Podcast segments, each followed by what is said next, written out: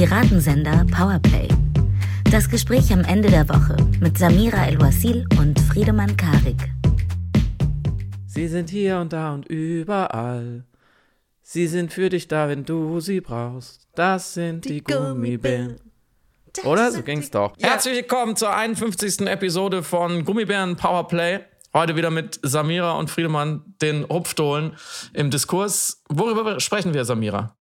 Wir sprechen heute über die existenziell wichtige Frage für den Lauf der Menschheitsgeschichte, wie wir über den Klimawandel kommunizieren auf eine Art, dass alle verstehen, dass das ein Problem ist. Ah, ich dachte, du sagst jetzt Whisky oder Wodka.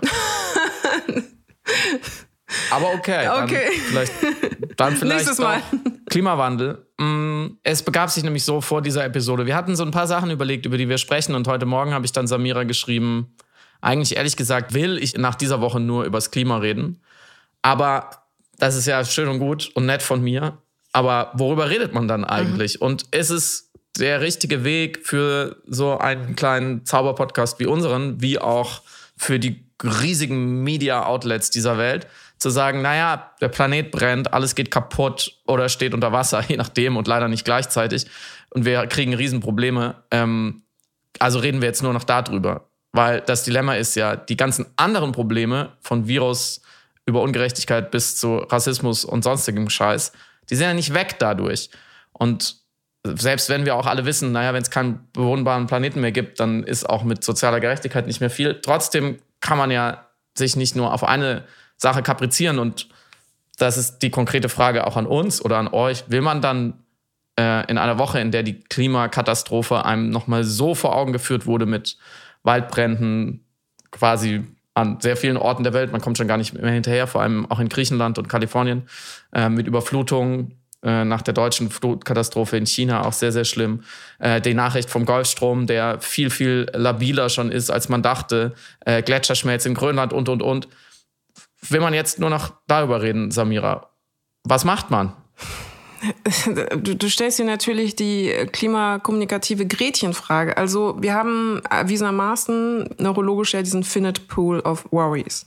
Also eine begrenzte Kapazität an Slots die wir besetzen können mit Dingen, über die wir uns Sorgen machen. Ich glaube, der war irgendwie bei sechs, sieben oder sowas. Und auch dieser wird hierarchisiert. Also wir haben wie im Körper auch eine Schmerzhierarchie existiert. Also wenn du oben Zahnschmerzen hast, aber unten dir ein Auto über den Fuß fährt, dann merkst du einfach das Auto. Das Auto gar nicht. ja, genau. Und, Ups.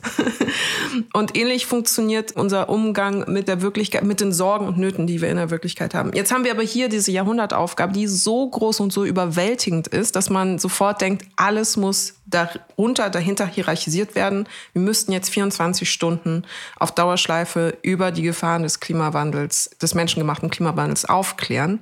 Die Frage ist, ist das effektiv? Führt das zu Mobilisierung und führt das zu politischen Veränderungen. Genau das, was wir ja eigentlich bezwecken wollen würden mit genau dieser Überkommunikation. So. Ich habe sofort noch eine schnelle Frage, nämlich nochmal einen Schritt zurück. Hm, bist du denn zufrieden mit dem jetzigen Stand der, des Sprechens über den Klimawandel? Mir persönlich geht alles viel zu langsam. Mir geht alles viel zu langsam. Es ist für mich keine Frage der Quantität. Also ich fordere nicht ein, dass jetzt die ganze Tagesthemen sozusagen nur noch äh, Naturkatastrophen in der Welt abbilden, was ich aber interessant fände, was wohl ähm, beim Rezipienten passieren würde, wenn man das eine Woche durchhalten würde, weil zu berichten gibt es mittlerweile genug, um eine Viertelstunde voll zu bekommen. Super interessanter Punkt. Reaktanz oder Verständnis. Aber ja, sprechen wir vielleicht gleich noch drüber. Genau. Also keine Quantitätfrage, aber eine vielleicht Effizienz und vor allem Geschwindigkeitsfrage. Es ist immer noch eine große Trägheit da. Also wir diskutieren dann nach wie vor eher über, ist das überhaupt okay, dass es ein Klima vor acht geben sollte oder könnte? Oh, sieht mal, RTL macht jetzt ein Klimaformat irgendwann in äh, Jahr 22, was irgendwo zwischen den Nachrichten. Und es ist so, also man steht so neben dem brennenden Wald und es wird noch darüber diskutiert, äh, ob das, äh, das Stati für die Kamera richtig steht, um ein gutes Foto von dem brennenden Wald zu machen oder nein, ich hole das andere Kameraequipment aus dem Auto, Bernd, warte mal kurz, wir machen gleich ein super Fotoshooting. So, so fühlt sich das gerade an. Was ist mit den gewerkschaftlich äh, vorgeschriebenen Pausen? Wann machen wir denn mal Pause davon? Jetzt ist erstmal Pause. Griechenland kann brennen. Ich muss ja. Mittagspause gehen, ja. Wir müssen kurz in die Kantine. Bernd, du immer mit deinem Klimawandel. Jetzt lass uns doch hier mal Currywurst Pommes essen. So. Ähm, das äh, nicht um zu verballhornen, dass natürlich eben andere Sachen ebenso wichtig sind, äh, nachrichtlich ähm, gesellschaftlich, politisch und natürlich eben stattfinden, sondern nur um mich darüber zu ärgern, dass einfach äh, so eine große, wie, wie so, ein, so ein großes Frachtschiff nach wie vor agieren. Und wir haben keine Zeit mehr. Wir haben keine, ich habe das Gefühl, das, das subjektive Gefühl, das äh, wirklich kleine, kleine Samira Mensch auf der Welt Gefühl ist, wir haben keine Zeit und alles ist gerade zu langsam und ich, das frustriert mich extrem. Direkt die nächste Nachfrage, weil du gerade gesagt hast, dass weil andere Themen ja genauso wichtig sind. Mhm. Ist es so? Ja, das ist. Also okay. Also wirklich keine rhetorische Frage. Ich weiß, ich weiß, es ist. So, ich, ich, ich habe dir, glaube ich, vorhin schon ein Beispiel gesagt. Ähm, diese Nachricht von den, von den Messwerten vom Golfstrom, dass die nicht gut aussehen und der Golfstrom, der ja irgendwann bei einer gewissen Erwärmung auf jeden Fall kippen wird, vielleicht auch schon am Kippen ist, auf jeden Fall viel früher diese Tendenz zeigt als bisher. Und ich wollte dann wissen, wo diese Nachricht auf deutschen Nachrichtenseiten auftauchen. Und zumindest in dem Moment, wo ich geschaut habe, war sie zwar vorhanden auf der Startseite, aber relativ, also im Mittelfeld. Und oben war zumindest, ich glaube, es war Spiegel Online in dem Moment, ähm, die weiteren Missbrauchsvorwürfe gegen Andrew Cuomo, mhm. den Gouverneur von New York, richtig? Mhm, mh, genau. Ja. Und das ist genau so ein Moment. Ist ist dieser Fall, der unbestritten wichtig ist und ein Riesenskandal, ähm, gar keine Frage, ist er genauso wichtig wie der Golfstrom? Ich stelle mir diese Frage, ohne das jetzt immer auf mich beziehen zu wollen oder da egozentrisch klingen zu wollen, aber jedes Mal, wenn ich eine Kolumne schreibe und entscheide, über welches Thema ich schreibe. Und jede Woche denke ich, ich müsste jetzt eigentlich über den Klimawandel schreiben, auf zum Beispiel eben sozial-kommunikativer Ebene, weil äh, Christian Stöcker das sehr, sehr gut auf anderen Ebenen macht und ich da quasi nicht in sein äh, Fahrwasser reingrietschen will oder reinpanschen will. Aber jedes Mal denke ich, ist das, worüber ich jetzt schreibe, eigentlich überhaupt relevant genug? Kann, also kann es sich messen mit der Golfstrom zum Beispiel, um dieses aktuelle Beispiel zu nehmen, was extrem alarmierend und extrem besorgniserregend ist. Und eigentlich, also der Berichterstattung, die, Bericht, äh, die, du, die du wiedergegeben hast, in keinster Weise in der Wertigkeit und im Alarm dieser Information entspricht. Das ist ein Riesenproblem, dass wir diesen Kipppunkt sozusagen, von dem wir die ganze Zeit sprechen, den Meyer Göpel immer wieder evoziert, äh, rein theoretisch dort viel früher erreichen könnten als äh, modelliert und geplant oder modelliert und vorausgesehen.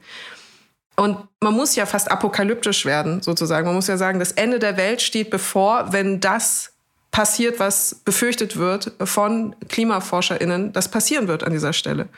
So, und wie geht man aber mit dieser Info? Also man kommt sich ja vor wie der Typ mit diesem Karton, wo drauf steht, the end is near und man steht so an der Straße und man will den Leuten sagen, das ist gerade ein Riesenproblem.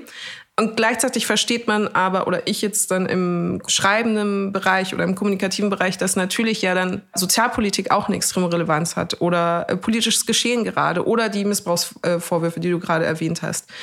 Und ich komme aus diesem Dilemma überhaupt nicht raus, weil was nützt es sozusagen über Sozialpolitik zu sprechen, wenn wir in 20 Jahren vielleicht keine, keine Wirklichkeit mehr haben, die es erforderlich macht, dass wir über Sozialpolitik oder Politik sprechen? Aber dann hast du ja die Hierarchie eigentlich schon aufgezählt, oder? Ja, aber es ist nicht effizient so zu denken, weil, oder effektiv so zu denken, weil wenn wir sagen, wir möchten die BürgerInnen äh, mobilisieren und ähm, sensibilisieren und eine, eine Alarmiertheit, eine innere Bereitschaft auch eben quasi am selben Strang zu ziehen, bewirken, dann hilft es nicht, wenn wir versuchen, ihre berechtigten Sorgen über akute Probleme, die ihnen gerade in dem Moment näher sind als andere Probleme, in der Hierarchie hinten anzustellen.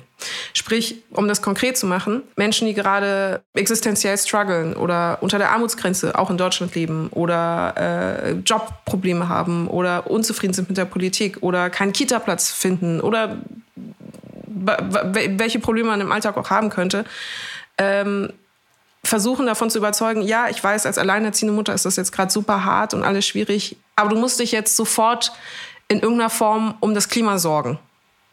Wird nicht die gewünschte Reaktion hervorrufen, die wir innerlich ja einfordern mit einer verbesserten Klimakommunikation. Die Frage ist also, wie nutzen wir die Hierarchie zum Vorteil dieses Problems, nicht zum Nachteil? Okay, lass uns diesen Glaubenssatz, den du gerade formuliert hast, zwecks Mobilisierung oder Sensibilisierung oder Aktivierung der, der Menschen mal kurz festhalten. Mhm. Also das wird nicht dazu führen, dass, so können wir gleich noch drüber sprechen. Ich würde gerne noch einmal einen Schritt zurückgehen, weil du warst, was ich ja auch unterstütze, das entspricht ja auch meinem Denken, sofort in der, in der Instrumentalisierung von Nachrichten. Also mhm. wozu nutzen wir sozusagen? Weil du hast gesagt, wir wollen ja, dass die Leute und so weiter und so fort. Eigentlich war die Frage ja, was ist rein nachrichtenwertiger wichtiger, mhm. also rein medientheoretischer, weil Nachrichten sollten ja nicht dazu, also sollten ja nicht so strukturiert sein, dass bestimmte politische Ziele oder bestimmte soziale Bewegungen Auftrieb bekommen, sondern es gibt ja nicht umsonst eine Theorie, so über die wir letzte Woche auch gesprochen haben, wie man sie sortiert. Und ich glaube, also ich finde die Kita-Plätze ein sehr gutes Beispiel, weil die ähm, sehr nah an sehr vielen Leuten dran sind und oft werden werden solche Probleme unterschätzt, also von der Alltagsdringlichkeit äh, ähm, her das Beispiel, was ich gerade hatte, zufällig ein Politiker in den USA sieht sich Vorwürfen ausgesetzt und muss vielleicht zurücktreten, ist natürlich viel weiter weg. Mhm. Und ich finde, das ist war jetzt natürlich super anekdotische Evidenz und ich will auch überhaupt nicht jetzt hier Spiegel Online oder irgendeinem Portal ans Bein treten und sagen, so dürft ihr nicht berichten. Aber in dem Fall glaube ich, kann man schon aufgrund der Argumente, die du gerade genannt hast und aufgrund der ja, apokalyptischen Konsequenzen, die diese andere Art von Nachrichten haben könnte, im Gegensatz zu tritt er zurück oder nicht oder gibt es genug Kita-Plätze oder nicht, hat so wichtig diese Nachrichten auch sein mögen, für den weiteren Fortlauf des, der Welt und dieser Spezies nicht so die Relevanz wie der Golfstrom, mhm. von dem man ja schon sagen muss, und da sind wir vielleicht auch an einem interessanten Punkt, dass es viele Leute vielleicht noch nicht verstehen, aber sollte diese Messung sich bewahrheiten, diese Befürchtung, dass er viel früher kippen konnte, als wir denken, das hat die Qualität eines Meteoriten, mhm. der auf die Erde zurast. Kein riesiger Meteorit, nicht so groß wie die Mond oder die Sonne oder die Erde selber, aber schon groß genug, um wirklich viel zu zerstören und Dinge in Gang zu setzen, die wir gar nicht überblicken können. Da gehört natürlich die Fußnote dazu, was wichtig ist, wir wissen es nicht genau. Die Nachricht war nicht, der Golfstrom kippt, sondern die Berechnungen, die wir haben und so weiter und so fort, sind auch immer komplex. So ein bisschen Vergleich wie bei äh, Corona. Wir können sehr, sehr gut modellieren, aber es muss natürlich nicht zutreffen. Es sind neue Situationen. Wir haben keine Erfahrung damit. Wir kannten dieses Virus nicht. Wir wissen auch nicht, was passiert, wenn, wenn der Golfstrom abschwächt und kippt. Also es sind alles immer nur ähm, Theorien, aber die relativ gut belegt. Also die Dimension ist einfach eine ganz andere. Mhm. Die Frage nach Medienethik, die so zwischen Nachrichtenwert und Mobilisierung steht, finde ich, so sollte man so apokalyptisch berichten. Also nehmen wir mal an, dieser Bericht über den Golfstrom stünde jetzt überall auf Platz 1. Was stünde denn da drin? Also selbst wenn man konjunktivisch sagt, und die, ich finde, die WissenschaftlerInnen machen das eigentlich sehr, sehr gut in der Kommunikation, dass sie immer wieder zumindest abbinden und sagen, aber wir können es nicht genau wissen, weil wir berechnen ja nur, wir messen ja nur. Ich glaube, zum Golfstrom gehen die Messungen 1600 Jahre zurück. Mhm. So, ist die Frage, hat man genug Daten, um das extrapolieren auf die nächsten 50 Jahre und so weiter und so fort. Also sie machen sehr transparent, was sie nicht wissen. Aber natürlich ist das Risiko, was da angesprochen wird, so groß, dass selbst mit zehn Konjunktiven natürlich viele Leute aus dieser Berichterstattung rausgehen und sagen, okay, we're lost, we're doomed. Und ich glaube, da kommt man auch in ein ethisches Dilemma, weil wenn ich schreibe, Andrew Cuomo tritt vielleicht zurück oder nicht, das sind die Vorwürfe, kann ich natürlich anders spekulieren oder anders Wirklichkeit abbilden und habe weniger erkenntnistheoretische Probleme, weil ich sage, wenn ich da in der Meldung irgendwas falsch ist oder es gibt nochmal einen Plot-Twist und er, alle Beweise waren gefälscht, er tritt doch nicht zurück oder whatever, dann habe ich sozusagen mit dem Leben und dem Vertrauen der Leute in mein Medium weniger angerichtet. Ich habe weniger verspielt, als wenn ich ihnen sage, so, banal gesagt, die Welt geht vielleicht bald unter. Oh, ah, in einem Jahr haben wir dann gemerkt, hm, es war doch irgendwie alles gar nicht so schlimm. Mhm. Ja, es ist natürlich die Frage der Aufgabe, die du hier stellst, der, der Medien. Also geht es um die Abbildung äh, oder die Mobilisierung, die fragt, die vielleicht die unethische Frage stellt, darf man Panik nutzen als Mobilisierungselement? Und Medien dürfen das natürlich nicht. Medien haben nicht zur Aufgabe, Panik zu verbreiten. Aber, und hier kommt das große Aber, sie müssen eine Sorge, eine berechtigte Sorge kultivieren dürfen. So, und das Dilemma hatten wir ja auch bei der Corona-Berichterstattung ganz zu mhm. Beginn mhm. im Februar, März, äh, wo eben noch abgewogen worden ist. Ab wann äh, schüren Medien nur Panik, um Auflage zu erhöhen oder weil sie denken, es ist ihre Aufgabe. Und ab wann vernachlässigen sie aber die Pflicht, die BürgerInnen zu warnen vor einer akuten Gefahr. Und in genau diesem Feld bewegen wir uns im Grunde genommen auch, was die Klimakommunikation angeht. Und dazu gibt es eine sehr interessante Studie von äh, der Yale, ähm, Yale University, die zur Klimakommunikation explizit quasi einen Workshop gemacht hat und geforscht hat. Und die drei wichtigsten Emotionen, und da haben wir eben Überschneidungspunkte mit Medienberichterstattung, die drei wichtigsten Emotionen in der Klimakommunikation zu Mobilisierung sind Angst, Wut und Hoffnung. Mhm. Das sind vor allem Wut und Angst zwei Gefühle, die Medien eigentlich nicht aktivistisch mobilisieren sollten, weil das nicht ihre Aufgabe ist, weil sie dann eigentlich schon fast in den Aktivismus verfallen würden. Aber es sind zwei Gefühle, die effektiv sind, um die, die BürgerInnen davon zu überzeugen, dass das, wofür sie jetzt kämpfen sollten, wichtig ist. Elementar wichtig, existenziell wichtig. Mhm. Also wie geht man eben mit diesen Gefühlen um? Und bemerkenswert hierbei war, dass Wut also kultivierte Wut ein Gefühl ist, was, wir hatten es ja auch im Podcast schon besprochen, nicht gut ausgehalten werden kann, zu einer inneren Spannung führt, die aufgelöst werden muss durch das Teilen der Wut, durch Kommunikation oder durch Aktionismus. Das heißt, das ist ein Gefühl, was die Leute auf die Spra Straße bringt, aber nicht unbedingt immer im besten Sinne. Aber man weiß auf jeden Fall, es passiert irgendwas. Die Frage ist nur, was. Ähm, und man weiß, dass die Information gespreadet wird, weil, wie gesagt, man kann das Gefühl alleine schlecht aushalten. Deswegen will man es mit anderen teilen. Deswegen funktionieren mhm. wütende Tweets immer besser oder wütende Artikel oder Pamphlete oder Rants äh, in den Online-Medien, weil du es einfach schneller teilen kannst und das Wutgefühl weitergeben kannst. Aber die Gefahr ist, wie gesagt, es kann missbraucht werden und diese Gefahr oder diese Verantwortung muss auch publizistisch sozusagen reflektiert werden. Das zweite Gefühl ist die Angst.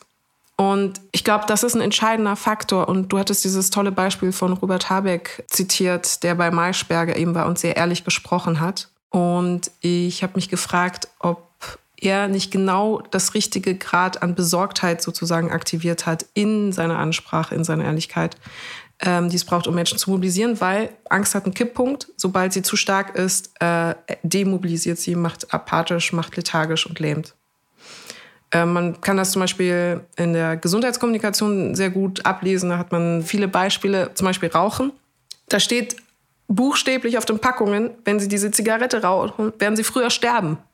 Wenn Sie diese Zigarette rauchen, wird Ihre Lunge aussehen wie ein, großer, ein großes Moor voller Teer. Äh, kleine tote Babys sind auf den Packungen zu sehen. Auf, vielleicht habe ich gestern eine Zigarette geraucht. Vielleicht. Genau, und diese Furchtappelle bringen aber in der Praxis nicht wirklich viel. Also die Menschen, obwohl draufsteht, sie werden früher sterben, wenn sie das rauchen, rauchen Menschen. Ja, das ist alles Propaganda von der Gesundheitslobby.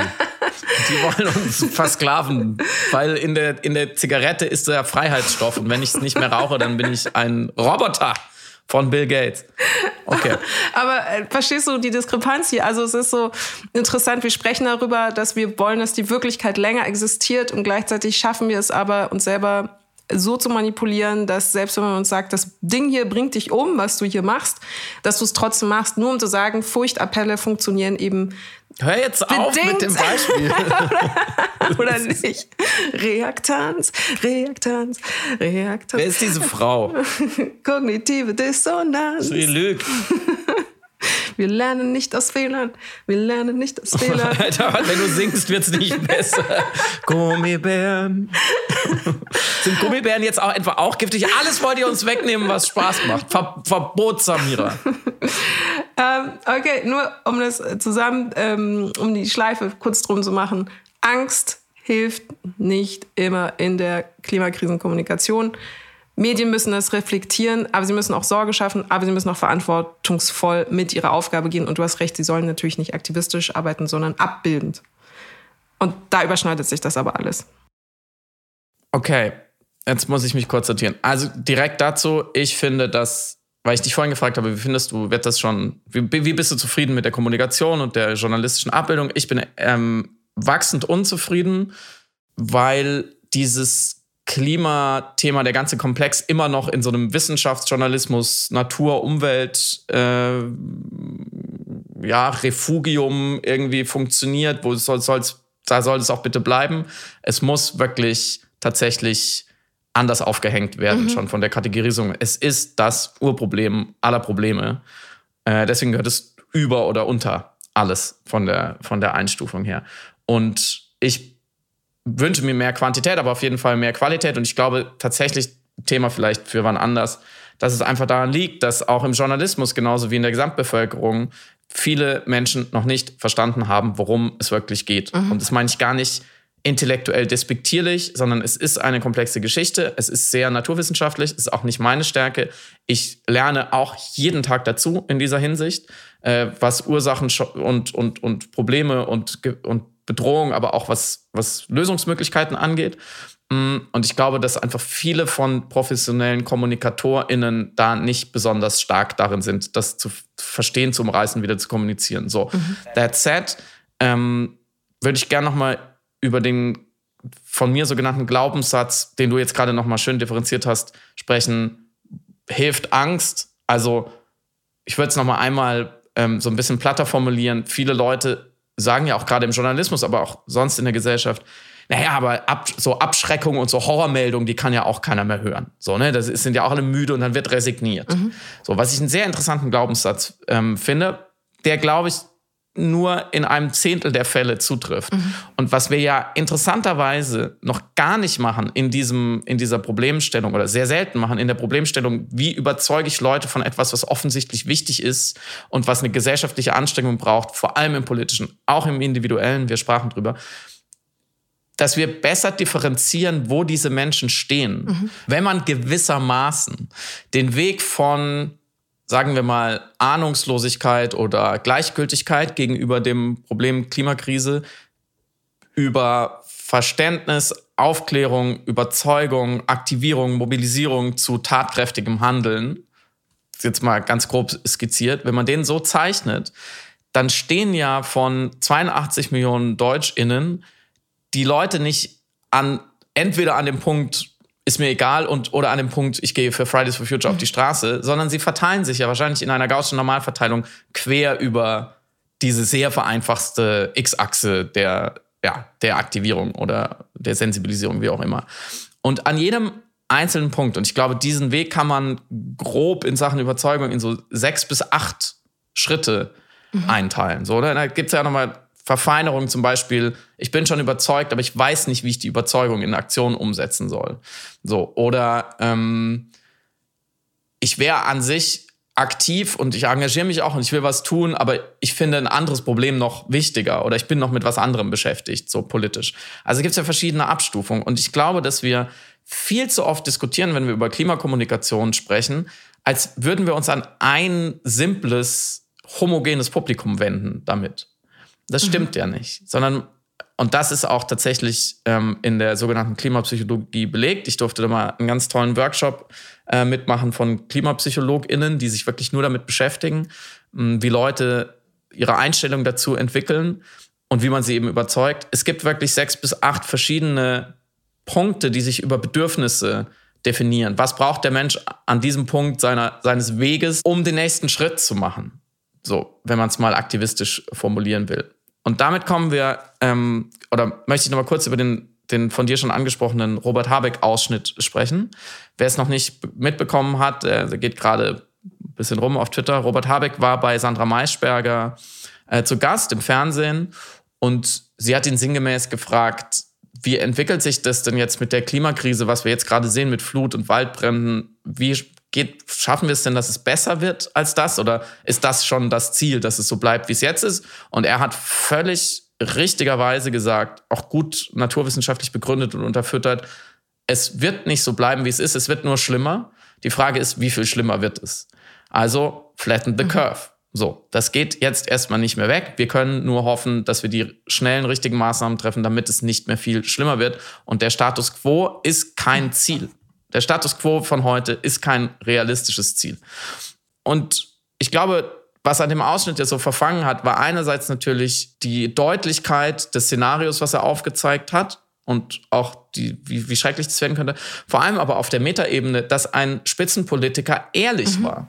Mhm. Dass er nicht versucht hat, positive Botschaften auszusenden von, naja, wir müssen jetzt ein paar Schrauben umstellen, aber dann können wir unseren Wohlstand behalten oder so. Er hat nicht versucht, mit positiven Begriffen ein Narrativ zu setzen, was im Endeffekt heißt, wenn ihr mich wählt, dann kriegt ihr doch irgendwie ein Weiter so und dann müsst ihr euch nicht so arg darum kümmern.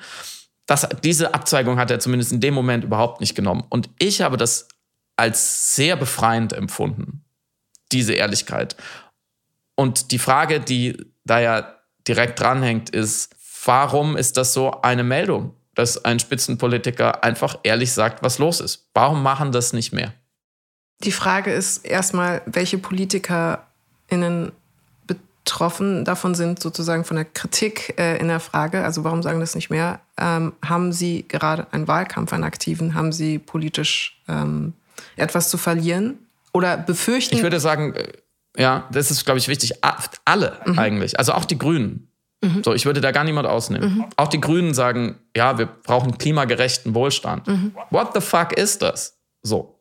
Das ist eine Anbiederung an die Projektion eines Bürgers. Das ist die Anbiederung einer, äh, an eine Idee von ähm, BürgerInnen, die nicht in der Lage sind oder nicht resilient genug sind, ähm, mit der Wahrheit umzugehen.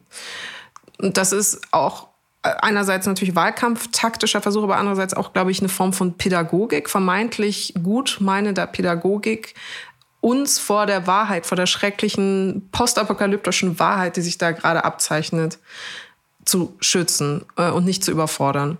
Und ich aus politisch-kommunikativer Sicht verstehe ich, wo das herkommt.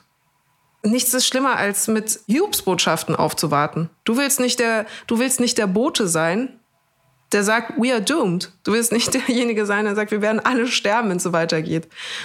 Ähm, und wir werden alle sterben, wenn es so weitergeht. und äh, Robert Habeck hat natürlich, und deswegen fällt diese Ehrlichkeit auch so auf, eben äh, sich gestattet, dieser Bote zu sein, der jetzt äh, von dieser Situation erzählt und, und das auch sehr unprätentiös wirkend. Und ich glaube, das war auch das Entscheidende an seinem Auftritt. Es war besorgnisschürend, aber nicht in ähm, eine Art Panikmodus oder in eine Art hysterischen Alarmismus, der normalerweise Leuten unterstellt wird, die eben vor der Zukunft warnen, äh, mhm. verfallend. Und das hat genau dieses Bild, was dann immer evoziert wird von irgendwie, oh, Greta Thunberg übertreibt, wenn sie sagt, how dare you, sie schaut so böse, ein bisschen konterkariert, hat aber inhaltlich die Schlagkraft, die es brauchte, der Aussage, um ihr eben diesen Umf zu geben, den du auch empfunden hast. Man muss dazu sagen, ich fand diese Ehrlichkeit natürlich auch bemerkenswert. Sie fällt aber auch deshalb auf, weil sie fast kuratiert ist in dieser Masse an eben nicht offener Klimakommunikation im politischen Bereich. Wenn alle gleichermaßen so ehrlich blieben, dann hätten wir allerdings auch das Problem in Anführungsstrichen, dass äh, irgendwann eine Form von Abstumpfungseffekten eigentlich eintreten würde. Also es fällt deshalb auf, weil es auffällt äh, in, in dem Sinne.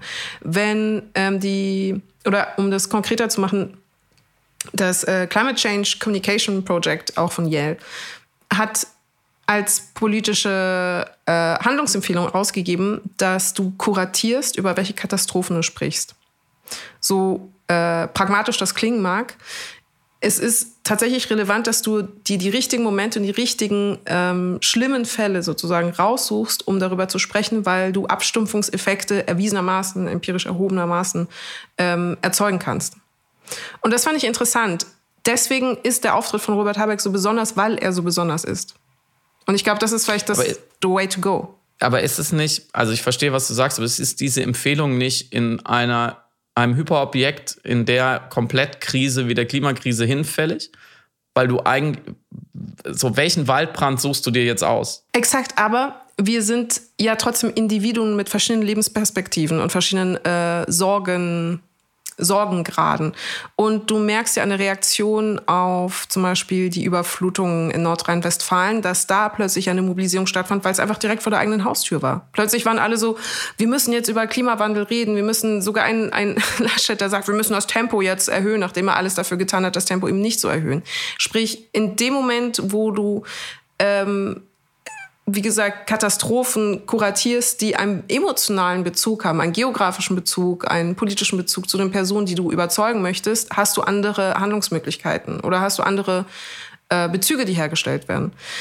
Und ich will hier überhaupt nicht zynisch klingen, sondern eher überlegen, was funktioniert und was funktioniert nicht. Und für einen in Deutschland bequem lebenden Menschen hat es nicht denselben Impact, wenn irgendwo im Amazonas Wald wegbrennt, äh, wohingegen vielleicht Los Angeles, wo er mal war, oder irgendwo die Westküste, wo er mal Urlaub gemacht hat, oder meinetwegen Australien oder Kanada, wo er einen, einen anderen Bezug zu hat, hat vielleicht einen anderen Impact. Oder äh, wenn man ihm erzählt, dass Holland bald untergehen könnte, dann hat das geografisch einen anderen Bezug zu ihm, einen emotionalen Bezug.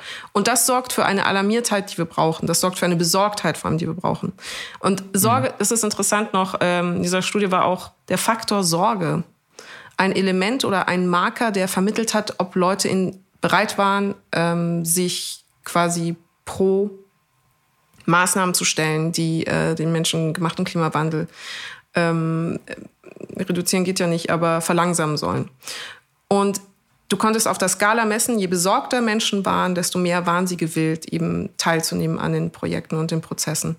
Ähm, auf der anderen Seite, je mehr Disgust, je mehr Ekel sie hatten, desto ähm, ablehnender, desto verleugnender waren sie dem Ganzen gegenüber. Und ich glaube, die Aufgabe ist nicht Angst oder Panik zu schüren, sondern Sorge zu kultivieren. Und das hat, glaube ich, Habeck in, diesem, in seinem Vortrag ganz gut gemacht. Sorge um die eigene Existenz, Sorge um, die, das eigene, um den eigenen Wohlstand, Sorge um das eigene ähm, normale Leben, so wie wir es kennen. Ich glaube, der wichtigste Punkt an seinen Sätzen war, dass er das normal disqualifiziert hat mhm. als Utopie. Mhm. Was wir ja auch schon öfters besprochen haben. Der Status quo ist die eigentliche Utopie. Sie ist, wird nicht zu halten sein. Es ist zu spät, auf diesem Level bleiben zu können. Die Utopie muss ein etwas schlechterer Status quo sein. Und das wäre schon ziemlich gut. Und ich glaube, Entschuldigung, also man versteht natürlich, warum das, wie du kurz ausgeführt hast, PolitikerInnen normalerweise nicht tun. Und man versteht natürlich auch, dass wenn eine Angela Merkel 16 Jahre mit dem Versprechen von kein Versprechen es passiert einfach nichts, ich lasse euch in Ruhe, äh, Kanzlerin äh, geblieben ist und jetzt am Ende auch in einer aktuellen Umfrage äh, 75 Prozent der Deutschen sagen, äh, sie war eine gute Kanzlerin, Klammer auf, völliger Wahnsinn, mhm. Klammer zu, dann versteht man natürlich, das ist ein Erfolgsmodell, was viele Politiker nachahmen. Mhm. Und gerade auch die ähm, linkeren Parteien, ich glaube, die SPD geht diesen Weg schon länger, aber auch die Grünen rücken da natürlich zumindest kommunikativ in die Mitte mit dieser soften Ansprache und diesem, wir wollen euch nicht wehtun, wir wollen keine zu großen Veränderungen. Es wird alles irgendwie im Endeffekt so wie Merkel, nur vielleicht ein bisschen effektiver. Ihr werdet es gar nicht merken. Schlaft weiter. So. Ich glaube andererseits, erstens, dass auf diese auf dieser gaußschen Normalverteilung, die ich vorhin skizziert habe, sehr, sehr, sehr viele Leute, viel mehr als man denkt, an dem Punkt stehen, ich habe es eigentlich verstanden, aber ich weiß nicht so richtig, was ich jetzt tun soll. Mhm. Weil ich auch unter anderem auch deswegen, weil ich kein politisches Angebot bekomme gerade, was mir klipp und klar sagt, es sieht nicht gut aus, wir müssen drastische Maßnahmen ergreifen, dann wird es vielleicht nicht so schlimm. Ich glaube, dass viele Menschen mit dieser Ehrlichkeit arbeiten können. Mhm. Und zwar, das kann man natürlich nur spekulieren, signifikant genug viele, damit die, die natürlich mit Reaktanz darauf reagieren und sagen, lasst mich alle in Ruhe, ich will einfach nur hier meinen Job machen und meine, meine Kinder ernähren und von diesem Problem will ich alles nichts wissen. Ich glaube, das wäre trotzdem eine große Teilmenge dagegen, dass es als politische Kraft operationalisierbar ist, zum Beispiel von einer Partei. Mhm. Bin ich fest davon überzeugt. Wenn dieser Habecksche Stil sich aufgrund aktueller ähm, Ereignisse, bisschen wie damals bei Fukushima, also angeschoben von schrecklichen Bildern, etabliert. Und zum Beispiel die Grünen oder auch die Linken oder die SPD, von der Union erwartet man es nicht oder von der FDP auch nicht, das Momentum erkennen und sagen, jetzt, wenn, wenn wir jetzt nicht ehrlich kommunizieren dazu und den, den Leuten auch vertrauen und unsere WählerInnen nicht immer unterschätzen, sondern sagen, zumindest was Herzensbildung angeht und Ethos, mhm. sind die Leute da und sie verstehen, dass diese Welt kaputt geht und sie verstehen, dass wir unseren Enkelkindern nichts mehr überlassen und sie verstehen die Dringlichkeit der ganzen Geschichte und die eigene Verantwortung und sie warten nur darauf, dass mal jemand vorangeht, sagt, okay, hier ist, hier kommt jetzt der No-Bullshit-Ansatz. Hier ist kein Wahlprogramm, sondern hier ist wirklich eine, ein, ein Weg, dass die Welt nicht untergeht. Ich glaube, dass da viel Potenzial liegt, weil ich glaube wirklich, dass sehr viele Menschen in einem großen Unbehagen leben. Vielleicht auch schon in einer unterschwelligen Angst. Und natürlich haben sie völlig andere Sorgen als den Golfstrom in ihrem täglichen Leben. Aber sie verstehen auf vielleicht einer unbewussten Ebene, was das alles bedeutet.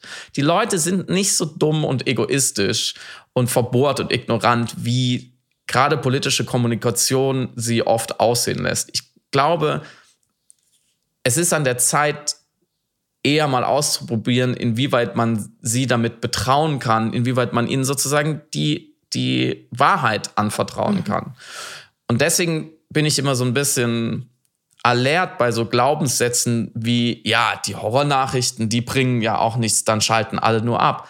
Ich weiß es nicht. Wir haben ja noch gar nicht wirklich damit angefangen, nicht Horrornachrichten zu kommunizieren, sondern zu kommunizieren, wie schlimm es wirklich aussieht. Und natürlich sind so Bilder wie aus Griechenland, wo schon mal im Feuer die Welt untergeht, irgendwie auch fast eine Stufe zu hart, weil es ist natürlich, es sind apokalyptische Zustände dort, aber es ist immer noch ein Waldbrand. So, es ist noch nicht das, was wir in 50 Jahren erwarten. Und meistens kriegt man es doch dann wieder in den Griff unter gewissen Opfern. Aber da brennt noch nicht das ganze Land ab. Trotzdem finde ich, schonen wir uns immer noch oft. Mhm. Und es gibt Leute, die Klimaangst haben, aber das sind genau die, die sowieso sensibel sind. Mhm. Und wenn du von Sorge sprichst, ich finde Sorge auch ein gutes Wort, wobei das natürlich auch sehr belastend ist, aber ich glaube, ich würde den Deal eingehen, dass Leute, die bisher vielleicht noch, noch es schaffen, drumherum zu kommen um das Thema, ein bisschen mehr Angst haben mhm. und deswegen ein bisschen bereiter sind für Ehrlichkeit, als es jetzt ist. Was natürlich uns zu der Frage führt, ob du Klimaangst hast.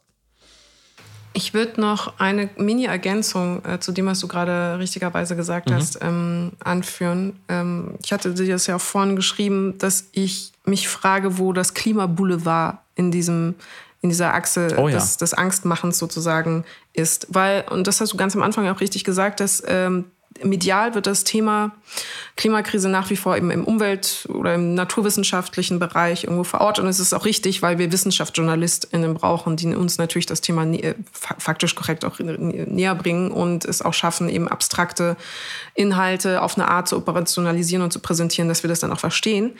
Aber es muss jetzt mittlerweile so ein selbstverständlicher Teil unserer alltäglichen Kommunikation und Sorge sein, so wie Steuersorgen unsere Sorgen sind oder mhm. ähm, wo fliege ich in den Urlaub diesen Sommer eine Sorge ja. sein soll, muss natürlich die Klimakrise jetzt auch eine Besorgtheit hat, mit der wir uns in irgendeiner Form auseinandersetzen müssen, die eine Alltäglichkeit hat, dass sie eigentlich auch Teil des Boulevard sein müsste. Und ich habe mich gefragt, ob was wäre, wenn oder ob das sogar gut wäre, wenn wir eben es schaffen, Boulevardjournalisten zu bekommen mit einem Arbeitsethos, einer Medienethik, die aber mit, oh. mit den Mitteln des boulevardjournalistischen Arbeitens das Thema die Klimakrise in den Alltag, in den auch ein bisschen Besorgtheitsalltag ähm, der Bevölkerung bringen. Und also sozusagen eine Klimabild nur ohne die ganzen medienethischen Vergehen das, ohne den Rassismus und den Klassismus. Und ohne WhatsApp-Nachrichten von elfjährigen Jungen öffentlich zu machen und ja, genau. Deren Familie gerade verschieden ist. Das muss man dazu sagen. Ja. Ähm, und worauf ich aber anspiele, ist die einen positiven Populismus zu nutzen. Populismus an und für sich ist ja erstmal äh, gar nicht, also wird immer negativ geframed, kann aber eigentlich, meint ja auch erstmal breite Bevölkerung ansprechend ähm, einen positiven Populismus in diesen Sachverhalt reinzubringen. Und deswegen mein Appell sozusagen an alle Boulevardjournalistinnen da draußen, nehmt das Thema Klimakrise und macht es zu einem Thema, über das ihr genauso alarmiert und aufgeregt berichtet wie über Gendersternchen, über Migrationsprojekte der Grünen, über, dass mhm. wir keine Plastiktüten mehr benutzen dürfen, mit genau derselben Werbe und Entschlossenheit und äh, Besorgtheit, weil sie hier äh, meiner Ansicht nach eben berechtigt und wichtig ist. Und äh, meine Hoffnung wäre dann, dass das eben eine noch viel breitere Bevölkerungsschicht erreicht, ähm, weil die Medien erreichen die Menschen. Also man, man, darf jetzt nicht so naiv sein zu glauben, dass äh, nur weil jeder sagt, dass er Boulevardmedien nicht liest, sie keiner liest. Sie werden gelesen und genutzt. Und ich glaube, Ich glaube, dort könnte ein Umdenken stattfinden, wenn es eine Selbstverständlichkeit be bekommt. Also wie gesagt, man regt sich über Gendersternchen auf der Seite 1 auf und genau diese Aufregung sollten wir eigentlich über die Klimakrise haben, auch im Boulevardbereich. Klima-Boulevardjournalismus. Let's make it a thing. Ich weiß es nicht. Es ist, eine, es ist eine super Idee und ein super Ansatz. Er widerspricht natürlich der normalitären Prämisse jeder Boulevarderzählung. In, Im Boulevard geht es immer um die Verhandlung, was ist normal, was ist abnormal, was muss sanktioniert werden, was ist skandalös. Manchmal auch lustig und lustvoll, mhm. weil natürlich auch para sogenannte Paradiesvögel oder schrille Figuren dann auch vom Boulevard gefeiert werden für ihre Überschreitung des Normalitären. Aber in Sachen Klimakrise ist der internationale Boulevard, glaube ich, relativ stabil. Es soll alles so bleiben, wie es ist. Und die, die es verändern wollen, weil sie sagen, sonst geht die Welt unter, sind die Feinde. Und ich, ich so, das muss man einmal so erkennen. Ich glaube, das ist aber veränderbar, weil wenn der Boulevard eins ist, dann opportunistisch. Mhm. Und wenn das kippt, wenn die Leute an den Schalthebeln äh, der Boulevardmedien merken, dass die Bevölkerung eigentlich offen dafür ist und dass da auch natürlich ein riesen Skandalisierungspotenzial drin liegt und dass Normalitarismus immer eine Frage der Perspektive ist und dass man auch genauso sagen könnte, wir wollen unsere normale Welt behalten oder wir wollen, dass sie sich nicht zu sehr verändert, mit Robert Habeck gesprochen. Was müssen wir dafür tun und wer ist eigentlich daran schuld, dass sie kaputt geht? Mhm. Und was natürlich in der Elitenkritik mündet, für die der Boulevard ja auch immer zu haben ist.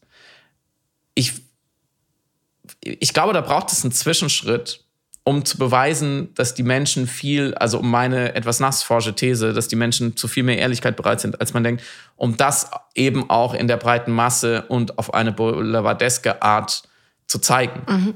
Mhm. Aber das wäre ein wunderschönes Experiment, eben mit den von dir benannten Mitteln der Massenkommunikation, der echten Massenkommunikation und nicht das, worüber wir immer reden, was halt immer doch nur die Happy Few sind, auf eine Art, diesen Kipppunkt zu schaffen, diesen sozialkommunikativen. Ich finde es auch deshalb interessant, weil, oder wichtig und publizistisch relevant, weil wir wissen aus dem Boulevard, du hast recht, es wird ein Normalitarismus gepflegt und nur das Deviante skandalisiert, das äh, Abwegige. Und vor allem das aus Sicht des Boulevard amoralische. Ähm, das, was eben, äh, oder das, was die Sitten verletzt in irgendeiner Form oder die Gemüter auf moralischer Ebene berührt. Und was mich so reizt und auch triggert, aber an dieser Überlegung ist, Klimaschutz ist hochmoralisch. Es wird so getan, als sei der Verzicht, der, in Anführungsstrichen, eine Übermoralisierung, eine Hypermoralisierung, die schlecht ist für die Gesellschaft. Und das ist ein komplett falsches Narrativ, das äh, dummerweise aufgebaut worden ist während der ganzen Klimadiskurse. Aber andersrum wird doch auch ein Schuh daraus, ähm, wenn wir sagen, das ist ein Riesenskandal. Das ist äh, der Klima, also dass, dass wir keine Veränderung, keinen Schutz haben, keine Maßnahmen ergreifen, die stärker und entschlossener sind gegen den menschengemachten Klimawandel oder zur Reduktion der Effekte des menschengemachten Klimawandels. Das ist ein politischer Skandal, ein sozialpolitischer Skandal. Das ist viel schlimmer als jeder Sexskandal von irgendeinem österreichischen Politiker zum Beispiel. Das ist verletzt mich auf moralisch auf so vielen Ebenen und im Grunde könnte jedes Boulevardmedium genau die Mechanismen, die sie benutzen, also ob es Sexskandale sind oder eben ah, Gender, Gaga oder äh, sie wollen uns die Schnitzel wegnehmen, mhm. eins zu eins übertragen diese Empörtheit, die man, die sie ja kultivieren wollen, weil sie auch ökonomisch davon profitieren, eins zu eins übertragen auf, die wollen uns alle sterben lassen, die wollen nichts machen, um uns zu mhm. retten. Kinder werden in, in, naher Zukunft sterben. Es wird mehr Hunger auf der Welt geben. Das sind alles Sachen, die eigentlich moralisch viel empörender sein könnten und müssten und sollten und viel mehr skandalisiert werden. Das sind riesen, das sind globale Skandale sozusagen. Und da wünsche ich mir eben diese Seite eins, diese Merkel lässt uns alle hitzetot bald sterben oder was weiß mhm. ich, so Quatsch, Quatsch-Headline. Aber äh, ohne das jetzt konkret genau so gemacht wissen zu wollen, aber ich hoffe, die Idee wird sozusagen klar. Und das bringt mich zu einem zweiten Aspekt und dann zu deiner Frage, die du gestellt hast, ob ich Klimaangst habe. Ich wollte nur noch kurz einschieben, liebe BildmitarbeiterInnen, wir wissen, dass ihr zuhört. ihr habt das jetzt, ihr habt das jetzt aufgenommen. Schreibt uns, wenn ihr Hilfe braucht. Entwickelt den Klimaboulevard. Das, also weil Moral mobilisiert. Das ist tatsächlich, warum beschäftigen wir uns manchmal auch auf Diskursfelder mit so Nonsens wie eben Ästhetiken oder, oder Widerstandsästhetik. Bratwurst. Bratwurst, Schnitzel, kommt um Flug, Flugreisen, mein Auto. Eiersalat, äh, whatever. Gummibär. Sternchen. Ähm, weil behauptet wird, dass das eine moralische Verletzung ist, die in irgendeiner Form publizistisch sanktioniert werden muss. Und ich weiß nicht mehr, wer das war, ein Journalist von ähm, ein britischer Journalist, der gesagt hat, es ist so schade, dass der Klimawandel nicht gay ist, weil dann würden mhm, viel mehr mhm, mhm. Tabloids und mehr äh, so äh, puritanische, äh, prüde britische Yellow Press darauf abgehen und so, oh, was hat der Klimawandel schon wieder gemacht? So und Großseite Was macht er mit unseren Kindern? Hier Paparazzi-Fotos ja. vom Klimawandel. Und das, das war für mich so der, der, der, der, der Weg oder das, das, das entscheidende Faktor. Es stimmt. Wenn, wenn Klimawandel gendern würde, dann würden wir viel mehr darüber sprechen. So, und das Vielleicht müssen wir einen Klimawandel innen nennen mit einem Stern. Klimawandel innen. Einfach mal auf Twitter ausprobieren, schauen, was passiert. Das ja. wäre ein Experiment wert. So, und um zu deiner äh, Angstfrage zu kommen, ich habe, ich habe nicht Angst, wie ich Angst hätte, wenn jetzt ein Feuer in meiner Wohnung ausbrechen würde, aber ich habe existenzielle Sorge, existenzielle Furcht. Ich weil ich intellektuell, äh, ohne das äh, anmaßen klingen lassen zu wollen, aber ich verstehe rational, was passieren wird. Und der rationale Gedanke sorgt dann natürlich sofort für eine Adrenalinausschüttung. Hast du, hast du Klimaangst? Der rationale Gedanke sorgt für eine Adrenalinausschüttung bei dir? Ja. Um es plastischer zu machen, ich denke über die Diskurse nach und es ist nicht sofort ein Angstgefühl da, aber in dem Moment, wo ich verstehe, was passieren könnte in 20 oder 30 Jahren oder als ich die Meldung eben gelesen habe über den Golfstrom und ich rational verstanden habe, das ist ein Problem, wenn dieser Kipppunkt früher erreicht wird.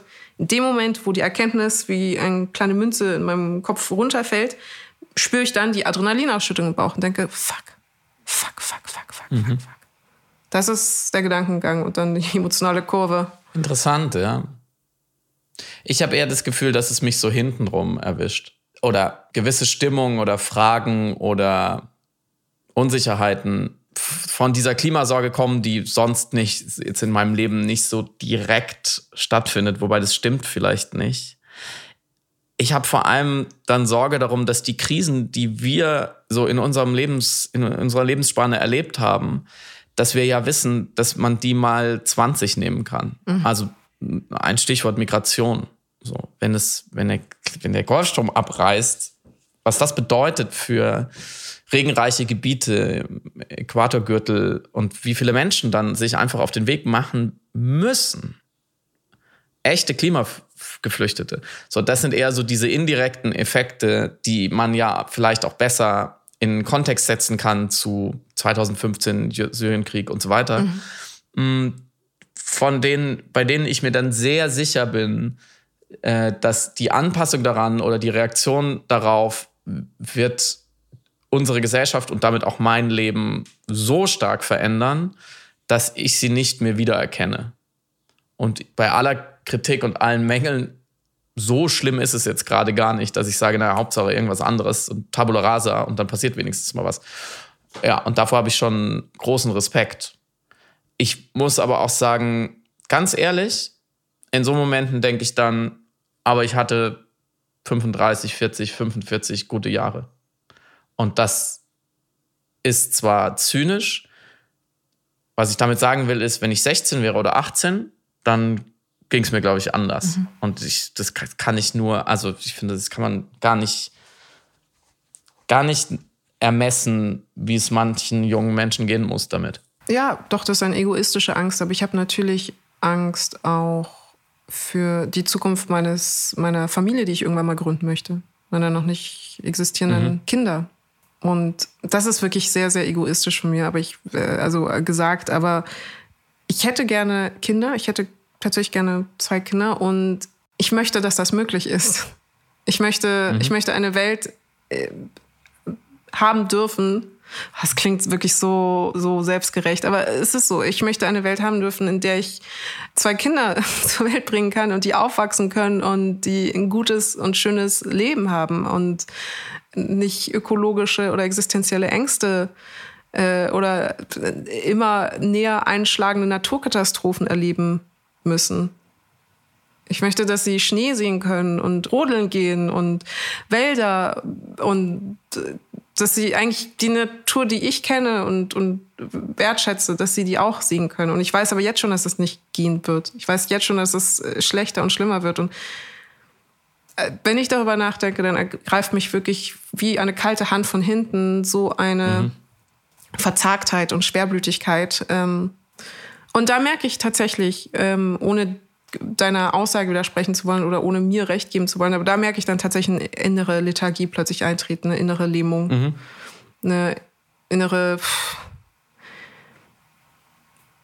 Schwermut, die mich plötzlich ja kurz ähm, am Boden festnagelt, obwohl es eigentlich genau andersrum sein müsste. Ich müsste ja eigentlich für meine noch nicht geborenen Kinder ja viel mehr kämpfen wollen und müsste eigentlich mhm. in die Aktion mobilisi hinein mobilisiert werden. Aber ich merke plötzlich mhm. so eine, ich weiß auch nicht. Da sagst du was sehr Wichtiges, finde ich, worüber wir in den letzten Wochen gesprochen haben. Deswegen brauchen wir es, glaube ich, nicht mehr groß ausführen. Aber es gehört dazu und ich finde, es gehört auch ans Ende solcher, einer solcher Episode.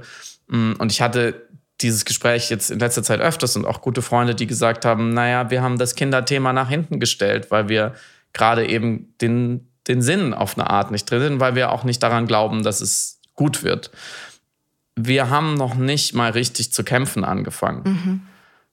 Mhm. Mhm. Mit wir meine ich sowohl die Menschheit als an sich, als auch eine deutsche, sehr privilegierte Gesellschaft, die vielleicht auf eine Art vorangehen sollte, als auch innerhalb von Deutschland die Milieus, die wirklich daran interessiert sind, diese Krise zu lösen und wenn man sie vielleicht auch nicht mehr ganz lösen kann, sie aber wirklich maximal abzuschwächen, so dass es okay wird wir haben immer noch nicht das Heft des Handels in der Hand. Wir haben immer noch nicht den politischen Hebel, den wir haben könnten. Wir sitzen immer noch die meiste Zeit zu Hause und beschweren uns.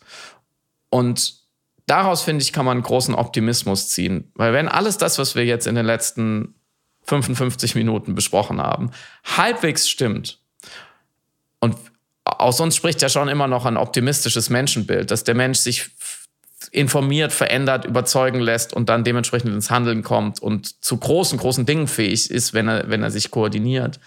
Mm, da ist, da steckt noch ein riesiges Potenzial, weil noch sind nur sehr wenige Menschen in dieser Gesellschaft wirklich aktiviert und es liegt an uns, den Rest zu aktivieren. Und wenn dann immer noch alles schief geht und in zehn Jahren sitzt Robert Habeck wieder in der Talkshow und sagt, naja, jetzt haben wir echt alles versucht, aber es wird trotzdem schlimm, dann können wir das Gespräch nochmal führen und auf einer bitteren Note enden. Vorher bin ich nicht dazu bereit. Da bin ich bei dir. Wir haben ein Gesprächsdate in zehn Jahren. Unbedingt. Ähm, und wir haben ein Gesprächsdate nächste Woche. Das ist wichtig, weil wir letzte Woche behauptet haben, wir würden nach dieser Folge in die Sommerpause gehen. Aber das ist die gute Nachricht heute. Wir ähm, machen nächste Woche noch eine Folge auf jeden Fall. Und dann machen wir tatsächlich eine ganze Weile Pause bis in den September rein. Aber wir kommen auf jeden Fall vor der Wahl noch zurück und ähm, besprechen alles, was dann wichtig ist für den großen Wechsel oder wie auch immer. In diesem Sinne, gönnt euch die Gummibären. Schönes Wochenende. Bis nächste Woche. Bis dann. Ciao.